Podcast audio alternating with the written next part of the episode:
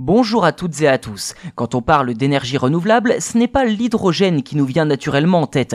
Pourtant, il s'agit d'une alternative vraiment intéressante, surtout s'il s'agit d'hydrogène vert. Dans ce domaine, l'entreprise Life vient de lancer un démonstrateur destiné à produire de l'hydrogène renouvelable en mer, ce qui constitue une première mondiale. Preuve de la confiance et de l'ambition des instances européennes dans cette énergie, plus de 10 millions de tonnes d'hydrogène renouvelable devraient être produits sur le continent chaque année d'ici 2030.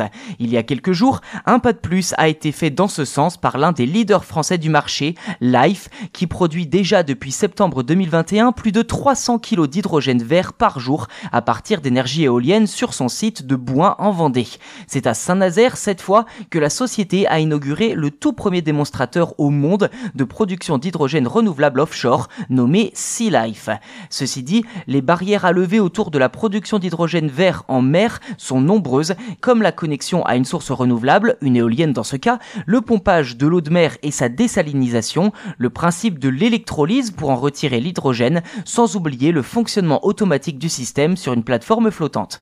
Dans un premier temps, Life devrait tester son système à quai pendant 6 mois avant de l'installer pendant un an à 1 km d'une éolienne flottante au large du Croisic, le tout pour constater l'impact du mouvement de la plateforme sur les équipements et pouvoir répondre aux agressions de l'environnement comme la corrosion, les chocs ou les variations de température qui pourraient accélérer l'usure des pièces. Autre interrogation, la structure va-t-elle parvenir à fonctionner durablement en milieu isolé hors période de maintenance? Réponse après la phase test. L'objectif affiché par Life est de produire 400 kg d'hydrogène par jour à un prix abordable, autrement dit, qui ne sera pas plus cher que celui de l'hydrogène gris obtenu grâce aux énergies fossiles.